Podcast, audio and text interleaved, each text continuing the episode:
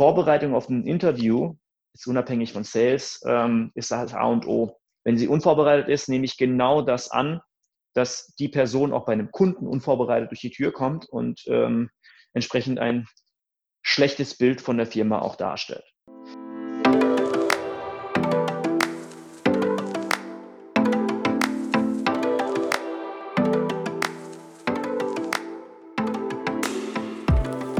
Hallo meine Lieben, es freut mich, dass ihr zur Jubiläums-Podcast-Folge eingeschaltet habt. Der Podcast Girl in Sales und damit auch mein kleines Baby wird ein Jahr alt.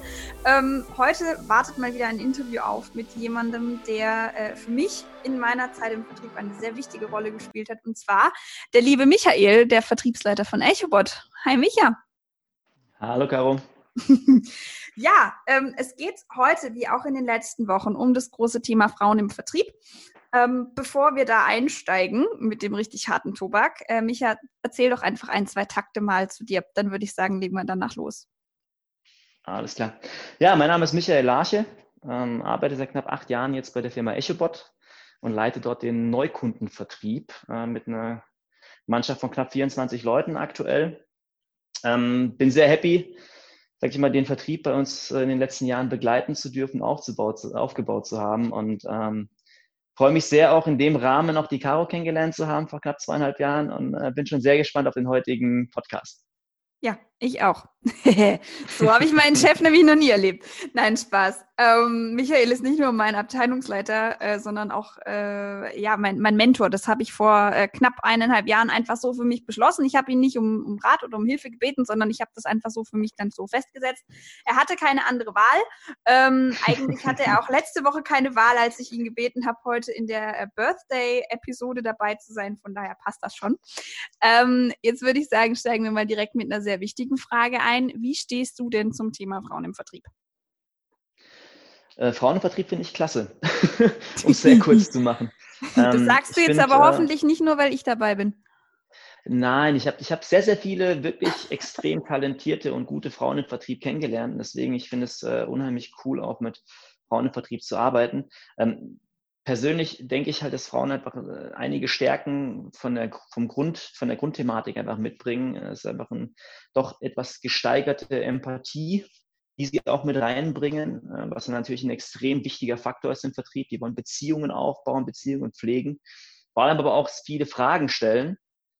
Mit Frauen wird häufig verbunden, irgendwie, dass sie viel reden. Das ist äh, vielleicht so ein Stereotyp an der mhm. Stelle, aber ähm, Frauen können auch extrem gut zuhören. Das habe ich bei der Caro auch äh, kennengelernt, so in den letzten Jahren, auch bei vielen anderen Kolleginnen bei uns im Vertrieb. Ähm, und vor allem auch so ein bisschen zwischen den Zeilen hören, was den Kunden eigentlich betrifft. Ähm, ein weiterer wichtiger Faktor ist für mich, dass die Frauen auch die Tendenz haben, mehr zu lächeln am Telefon. Ähm, ich kenne bei Caro jetzt, sage ich mal, keinen oder sehr wenige Gespräche, bei denen sie nicht gelächelt hat oder mhm. zumindest mal den Kunden auch zum Lachen gebracht hat.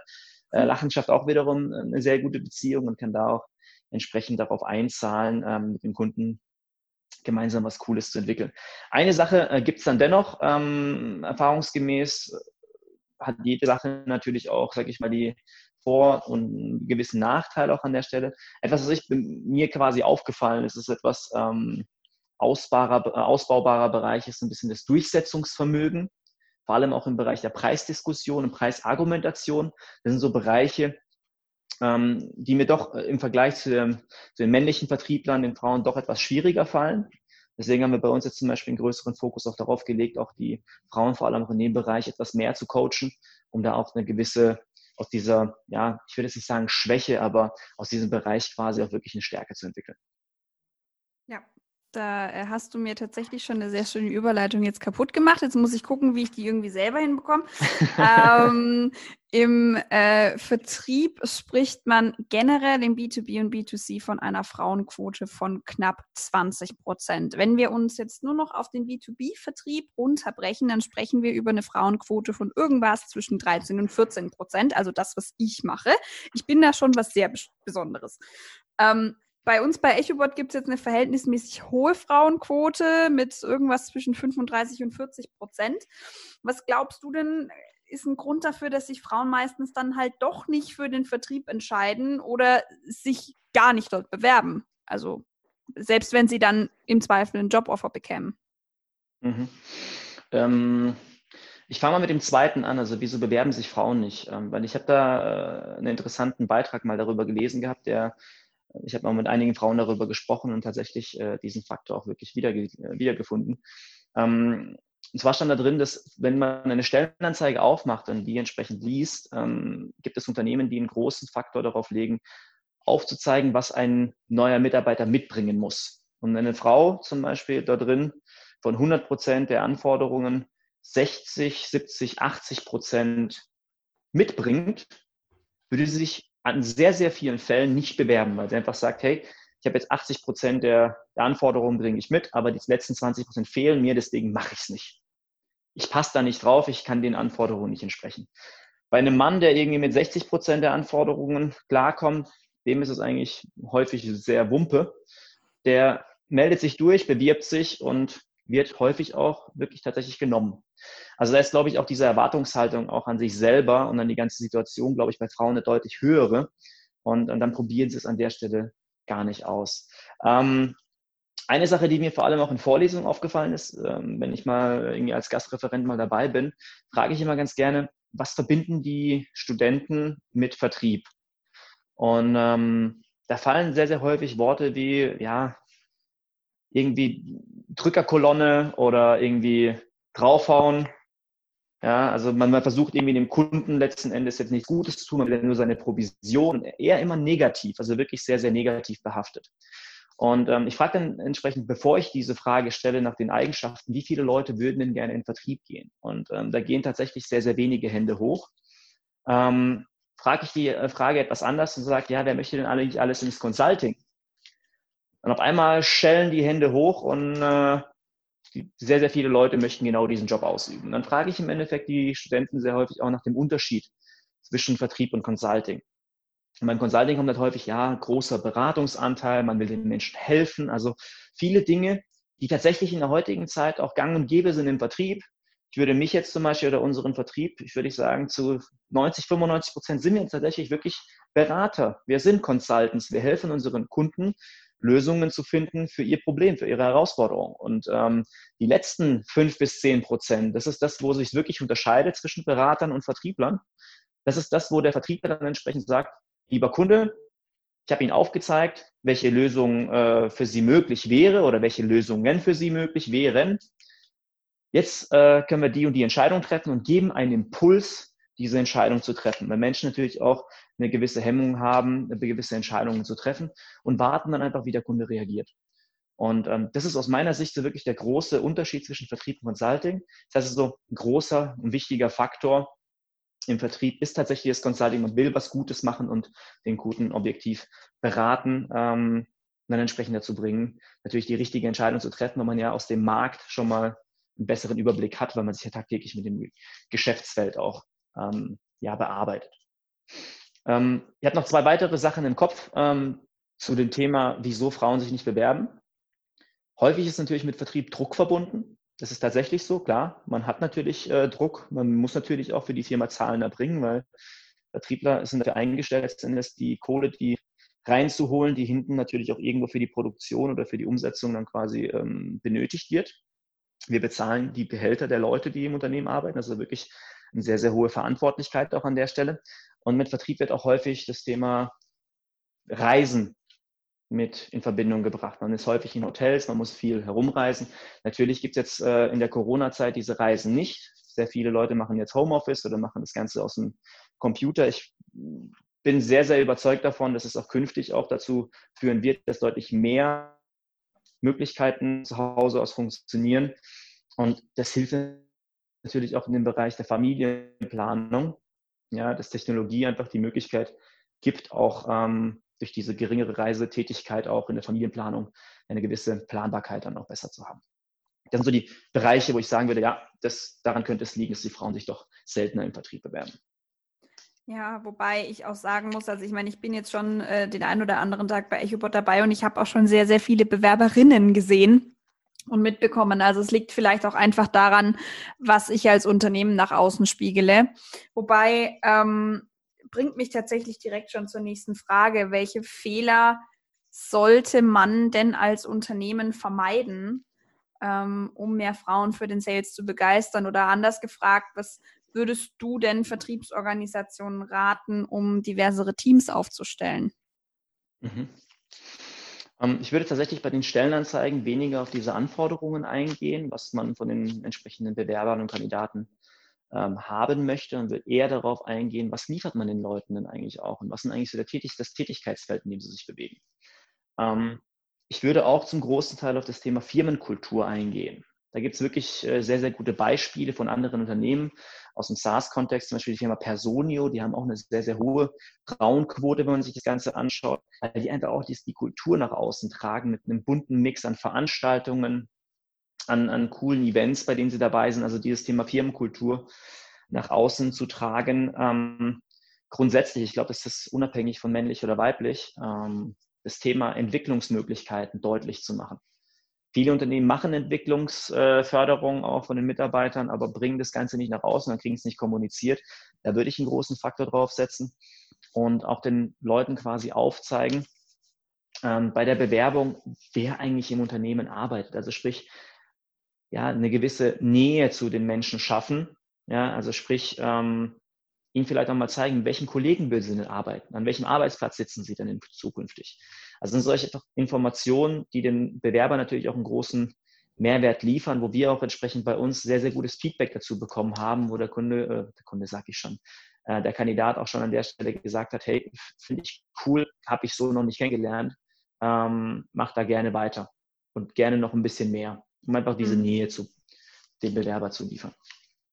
Ja, also äh, ich kann es euch nur empfehlen, äh, wer, wer, sich schon mal bei EchoBot bewerben wollte und sich bisher nicht getraut hat, ähm, wir haben eine eigene Recruiting-Seite mit schönen Recruiting-Videos, die wir letztes Jahr erstellt haben. Ähm, ich empfehle euch jetzt äh, nicht nur die anzugucken, wenn ihr euch bei EchoBot bewerben wollt, sondern generell, wenn ihr eben so mit dem Gedanken spielt, ähm, ihr wollt euer Recruiting ein bisschen umbauen, dann macht solche Videos. Es wirkt unfassbar nahbar, wenn man als Unternehmen bzw. als Bewerber sieht, wer sind denn die Kollegen? Weil ähm, wenn dann da so ein paar Stockfotomodels durch die Gegend laufen und äh, sich dann da so, so, so furchtbar grinsend den fünften Kaffee in einer Minute am Automaten rauslassen, das wirkt jetzt nicht besonders ähm, einladend. Schließen wir es einfach damit ab. ähm, jetzt haben wir über die, jetzt haben wir die über, unter, über die Unternehmensseite gesprochen. Ähm, drehen wir das Ganze doch mal um. Welche Tipps kannst du denn all denjenigen aus unserer Hörerschaft geben, die vielleicht gerade mit den Gedanken spielen, sich auf einen Sales-Job zu bewerben, die aber sagen, hm, ich traue mich noch nicht so richtig, weil ich habe eigentlich keine Lust, eine Absage zu kassieren? ähm, ich würde da wirklich tatsächlich mutig sein. Ich würde es einfach mal ausprobieren, wenn ich wirklich Interesse habe an einem Sales-Job, ähm, einfach mal machen. Ja? Ähm, das ist ein großer und wichtiger Faktor, diesen Mut zu haben, auch in diese Richtung zu gehen. Ähm, Sales ist auch natürlich etwas, etwas anderes als irgendwie ein Buchhaltungsjob vielleicht. Da braucht man, wie ich finde, einfach dieses Brennen ähm, für eine gewisse Sache, äh, für den Job, für die Kunden, für die, für die Gespräche mit den Kunden. Und das ist etwas, eine Eigenschaft, die man einfach da mitbringen sollte. Wenn man das in sich merkt und auch vielleicht auch gar nicht den Hintergrund hat, ähm, im Sales-Job früher gearbeitet oder jetzt gerade frisch aus dem Studium rauskommt, macht's einfach. Einfach machen, bewerben und gucken, was passiert. Jetzt kommen wir aber zu dem Thema, natürlich hilft es nicht einfach nur, sich so zu bewerben, sondern es, äh, man sollte sich wirklich auch Gedanken darüber machen, wie man sich bewirbt, weil da habe ich, glaube ich, schon jetzt mehrere hundert Bewerbungen jetzt schon in den letzten Jahren auf dem Tisch gehabt. ähm, man muss tatsächlich sich unterscheiden von anderen. Auch wenn man die, sag ich mal, ähm, Erfahrung nicht mitbringt sollte man sich unterscheiden. Man hat extrem viele Informationen. Caro hat jetzt gerade schon unsere hm, Karriereseite genannt.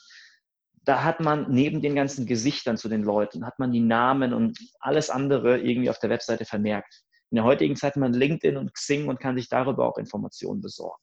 Ähm, eine Bewerbung mit sehr geehrte äh, Damen und Herren, hiermit bewerbe ich mich auf die ausgeschriebene Stelle das zeigt mir von vornherein, dass die Person unvorbereitet ist, beziehungsweise keinen Bock hat auf die Stelle. Das ist einfach nur so eine Zwangsbewerbung. Das würde ich jedem abraten an der Stelle. Also ihr müsst mindestens mal den Namen vom Recruiter haben oder vom Vertriebsleiter oder Vertriebsleiterin. Ähm, um in irgendeiner Art und Weise zumindest mal zu zeigen, ja, man ist vorbereitet. Weil Vorbereitung auf ein Interview, ist unabhängig von Sales, ähm, ist das A und O. Im Sales umso wichtiger, weil es natürlich auch widerspiegelt für mich. Ich kenne die Person natürlich in dem Moment nicht. Wenn sie unvorbereitet ist, nehme ich genau das an, dass die Person auch bei einem Kunden unvorbereitet durch die Tür kommt und ähm, entsprechend ein schlechtes Bild von der Firma auch darstellt. Ähm, was ich euch ans Herz legen kann, das ist ein Insider-Tipp vielleicht auch an der Stelle, mhm. ähm, guckt euch die Profile auf LinkedIn an. Guckt euch die Profile vom Recruiter an, guckt euch die Profile vom äh, Vertriebsleiter oder Vertriebsleiterin an, bei der ihr euch bewerbt. Könnt gerne auch natürlich die Leute auch anschauen. Wer sitzt eigentlich alles in der Abteilung, in der ich künftig arbeite, damit ihr einfach ein besseres Gefühl dafür bekommt ähm, über das Unternehmen, in dem ihr arbeitet last but not least, nehmt den Hörer in die Hand und ruft an. Ihr müsst euch gar nicht bewerben. Ihr müsst euch gar nicht einen Aufwand machen, eine Bewerbung zu schreiben, weil unterm Strich trefft ihr genauso eine Entscheidung wie das Unternehmen auch. Ihr müsst von eurer Seite aus die Entscheidung treffen, ist es das richtige Unternehmen für mich für die nächsten Jahre? Und genau das Gleiche muss das Unternehmen entsprechend tun, um zu wissen, okay, gut, kann mich dieser Mitarbeiter in den nächsten Jahren unterstützen, erfolgreich zu sein? Und das ist, man bewegt sich da auf Augenhöhe. Und man kann da einfach auch, bevor man eine Bewerbung rausschickt, einfach mal anrufen beim Recruiter oder kann man da anrufen beim Vertriebsleiter. Bei der Fachabteilung ist umso besser, weil unterm Strich jeder äh, Kollege in der Fachabteilung hat in der Regel auch einen gewissen Einfluss aufs Recruiting, kann dann sagen, okay, gut, den bitte mal ganz genau angucken. Mhm. Wenn ich mit jemandem spreche, der mich anruft, ähm, zu mir durchkommt, ist auch nicht immer ganz einfach. Ähm, ja. Und dann mit mir telefoniert. Natürlich lege ich da, wenn ich ein gutes Gefühl habe, ein Post-it auf die Seite und sage, Antina, diese Person bitte besonders angucken, fand ich extrem cool. Ganz anderer Einstieg bei der Bewerbung, dann ist es natürlich auch ein ganz anderes Bild, das man da ausstrahlt. Also das auf jeden Fall ähm, so als kleiner Tipp. Man kann auch genauso gut in der Bewerbung mal ein aktuelles Event mal rausnehmen von dem Unternehmen. Also nicht nur schreiben, hiermit bewerbe ich mich auf die Stelle, sondern ey, ich hab, bin auf euch aufmerksam geworden über die Aktion XY oder auf der, aus der Messe XY habe ich euch zum ersten Mal gesehen. Natürlich muss es stimmen. Genauso kann man auch über LinkedIn sehr viele Informationen bekommen und kann das als Gesprächseinstieg nutzen. Ähm, so als Side-Fact, genau das machen wir auch in unserem Vertrieb. Wir nutzen solche Informationen, um Gespräche aufzubauen. Wieso nicht so etwas direkt im Bewerbungsgespräch machen? Zeigt mir natürlich auch in dem Moment, dass ihr euch vorbereitet, mit dem Thema auseinandersetzt und Bock habt, da gemeinsam mit uns im Vertrieb zu rocken. Ja, also wer schon immer mal die Top-Tipps eines Vertriebsleiters haben wollte, worauf er achtet, wenn er Bewerbungen vorgelegt bekommt, ähm, drei Minuten zurückspulen, aufschreiben, verinnerlichen und einfach machen. Genauso bin ich damals auch zu EchoBot gekommen. Ähm, und äh, ja, ich hatte keine Ahnung. Ich dachte mir einfach so, komm, Nee, nee, nee, es ist heute die Geburtstagsfolge. Heute ist mir, ist mir korrekte Ausdrucksweise mal egal. Ich habe gedacht, komm, fuck it, ich mach's jetzt einfach. Ich bereue es, wenn ich es nicht tue. Genau das, was ich vor einem Jahr mit dem Podcast getan habe.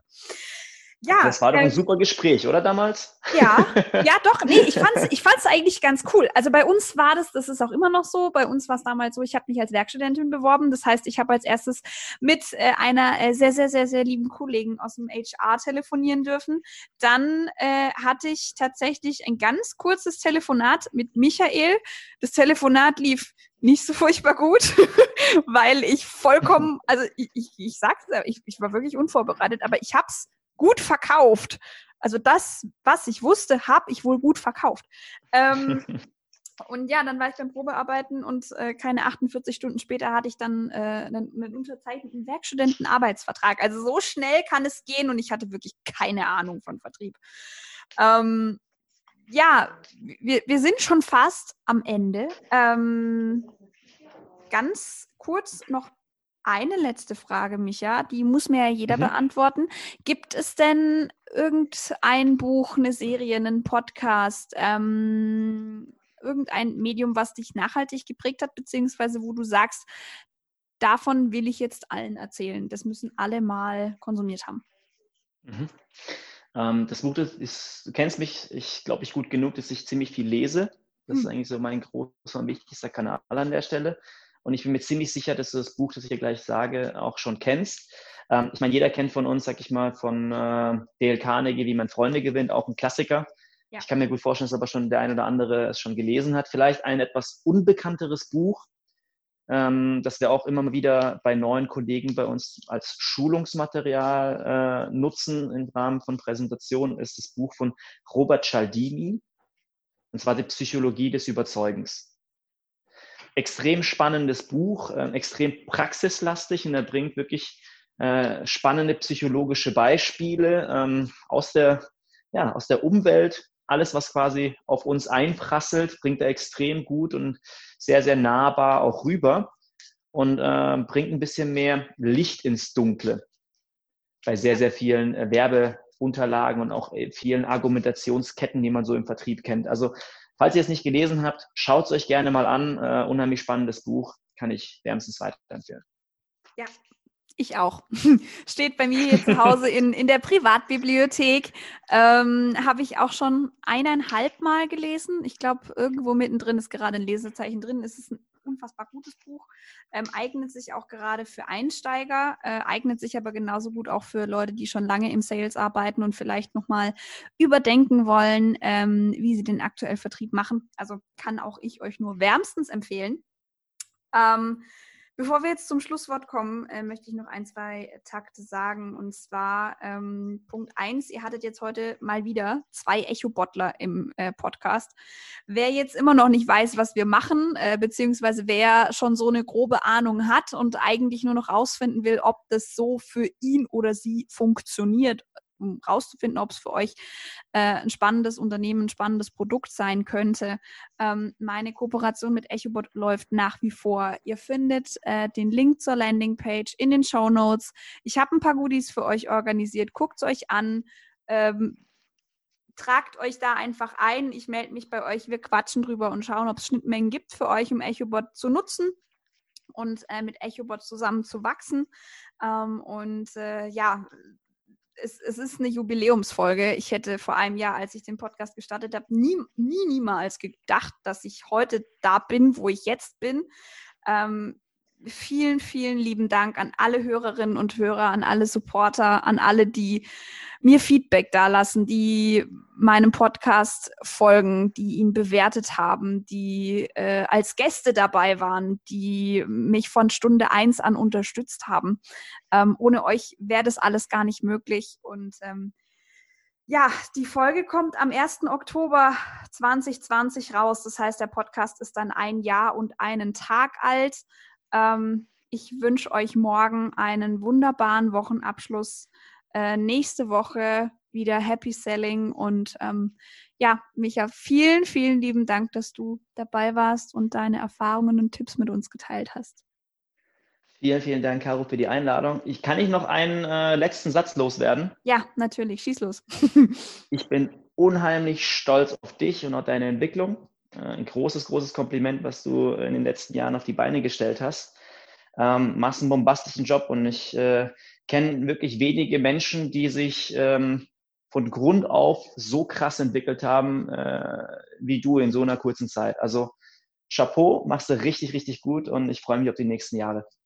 Ich mich auch. Dankeschön. Jetzt bricht meine Stimme. Ich muss aufhören. Ich, eine Sache will ich euch noch vorenthalten und zwar mich zu heulen im Podcast. Ich, äh, heulen zu hören im Podcast. Ich glaube, das will keiner. Ähm ja, äh, wir hören uns. Gebt mir Feedback. Äh, ganz, bis ganz bald wieder und bis dahin. Ciao, ciao. Ciao.